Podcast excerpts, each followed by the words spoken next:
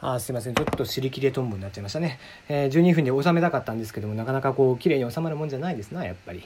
えー、ということで、えー、テキストメディアであったりだとか、えーと、運営さんがね公式に、え、アナウンスをする重要な発表をする時とか、え、いう時はきちんとテキストにも残す。まあ基本ねビジネスとしてやってるんですからアジェンダ残すとかっていうのは当たり前じゃないですか、えー、ちゃんと記録に残るもので、えー、誰の目から見ても、えー、きちんと伝わるものっていうところに、えー、公表していかないと当然ながら、えお仕事としてやっているんだと当然思うので、うん。まあ、社内ベンチャーなのでね別にこうこれこれが、え企画がどっかの時点でラジオトークが終了してしまうってなったとしても、え運営さんスタッフさんに関して言えば正直多分痛ではないです、えーと、そういった意味では、え Voicy さん同じ、えーね、ボイスメディアである Voicy さんと Radiotalk さんで置かれている立場というのは中で働いている方々の多分、えー、モチベーションというのは全く異なると思います。うん、あの機能がつきましたやったねってで言っているようではダメですね。うん、数字とかも見えないとか、えー、そもそもマネタイズをしていかなければどんだけ人が多くなってもおそらく、えこのサービスは終わってしまうでしょう。でした時に、えー、きちんとマネタイズをするということはどういうことなのかっていうことを考えた時に今の今の状態で数字が全く見えていないだとか、えー、ですかね UI がきちんとできてなかったりだとか。うん、ってしている、えー、ような状況では、うん、まあ当然例えば広告出稿をしたいとかっていうところもおそらくは出てこないですよね。うん、数字が見えないんですから広告出せないですからね。うん。えー、まあそうですね。 Voicy さんの名前をずっと出してるので Voicy さんを引き合いに出してみましょうか、えーと、彼らがやってるビジネスモデルとして有名なパーソナリティーさんにスポンサーをつけるというのをやっています。で、えー、そういったスポンサーをつけるるっていうのも当然できないですね。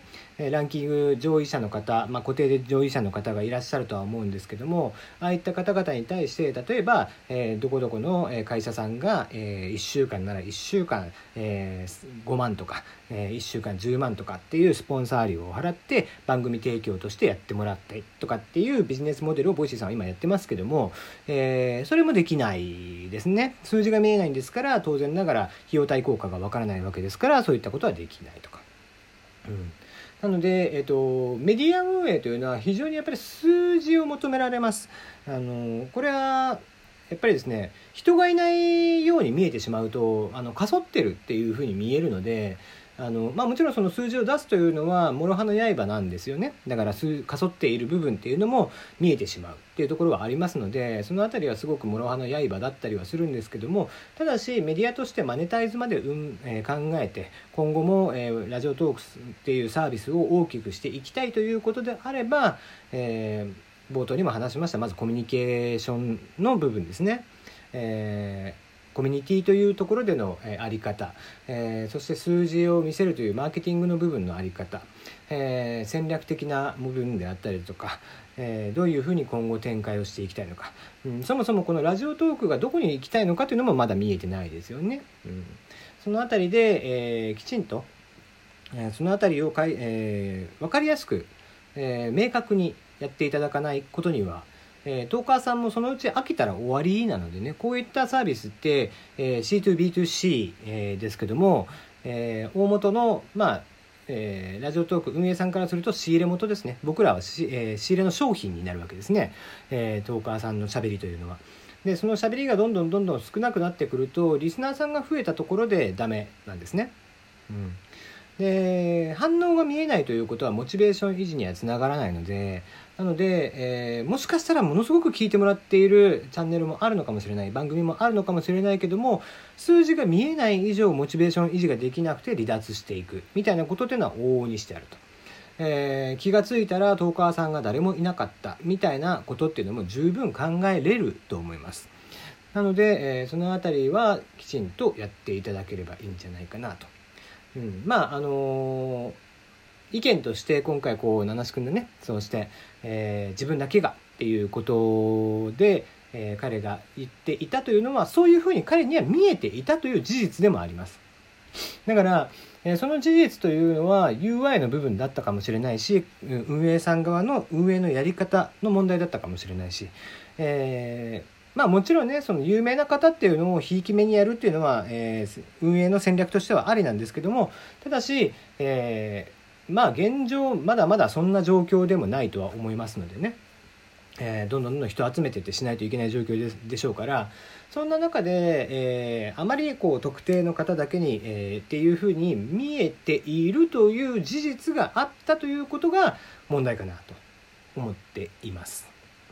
えーまあ限りなくフラットにやれということでもないですし、えー、ちゃんと運営さんが運営さんなりの考え方を持ってやってくれているのであればいいんですけども、えー、少なからず、えー、まあ、僕みたいに長いこと、えメディアとかを見てきていてとかってしている人間からするとやっぱりまだまだそのメディア運営という部分の甘さえー、と話を聞く限りでの運営さんたちの、学生サークル乗りであったりだとかそういったものが、えー、ちらほらと見えるのでその部分をまずは意識改革なりしていっていただかないことには、えー、まあどこかでみんな飽きて去っていくんだろうなという気がしていますね。うん、いつまでも自己満足をずっと、えー、マスターベーションという形でやっていくっていうのもちょっと無理があるので。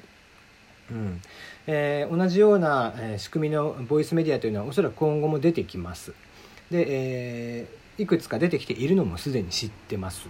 でしている中で、えー、少なからず先駆者先行をしている人たちのアプリにある機能はまず全て載ってないと、えー、ダメかなという印象ですね。うん後後出しじゃんけんなのに機能が足りてないっていうのはそれこそ情けない話なのでね。えーと、運営として、えー、そういったものは、えー、早めに追いついてもらえればいいかなと。もちろんそのコミュニティの部分って、えー、機能としては全く別物になっているので、え結構追加を載せるとかってするのは非常に厄介な、え工程がかかる、え工数がかかるのは重々理解はしているんですけどもえー、例えば「いいね」ボタンをつけるとかっていうことぐらいはサクッとできると思うんですその子のエンジニアさんもそれぐらいは多分できるんじゃない？っていう、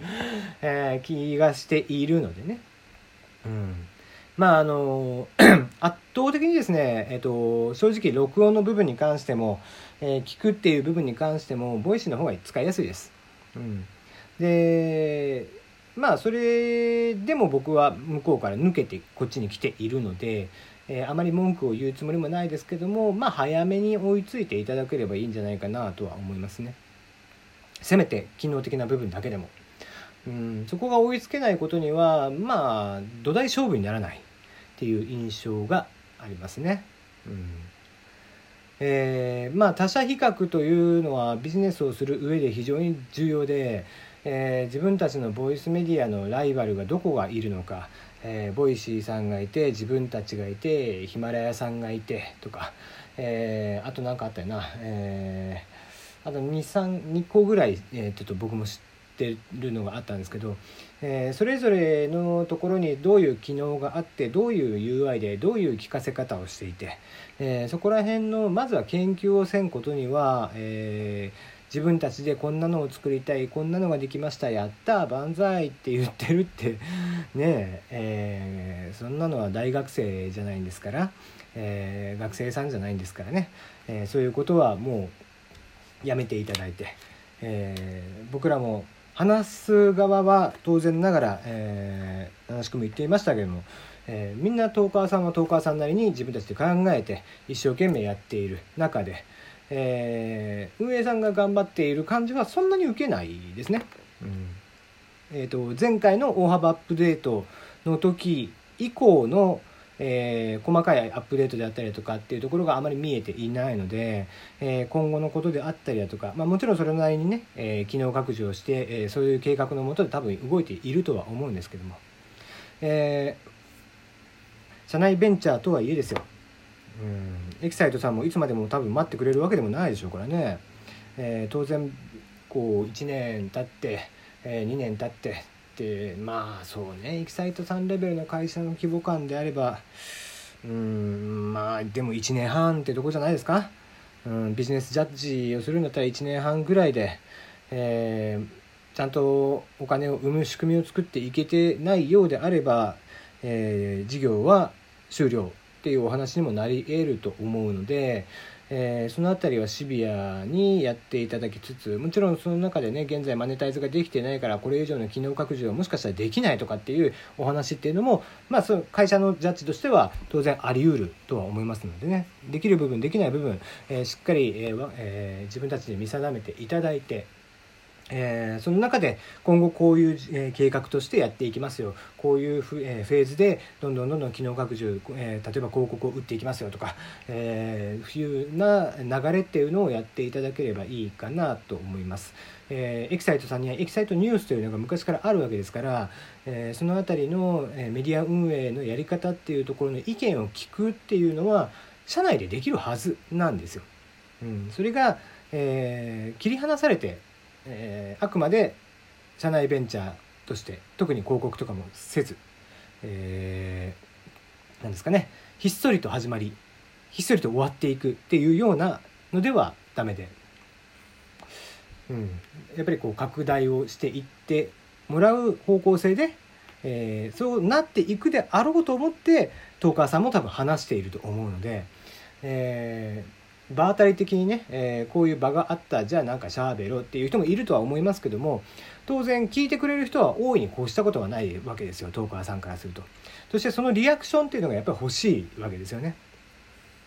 その辺りも含めて、えー、ラジオトーク今後どうなっていくのかなっていうのは、えー、長く見ていければいいかなと思ってています。まあ僕は言うて、えー、今日この意見を持って、えー、しばらくはまた言うつもりもないので、えー、明日以降はまたいつも通りやっていこうと思います。それでは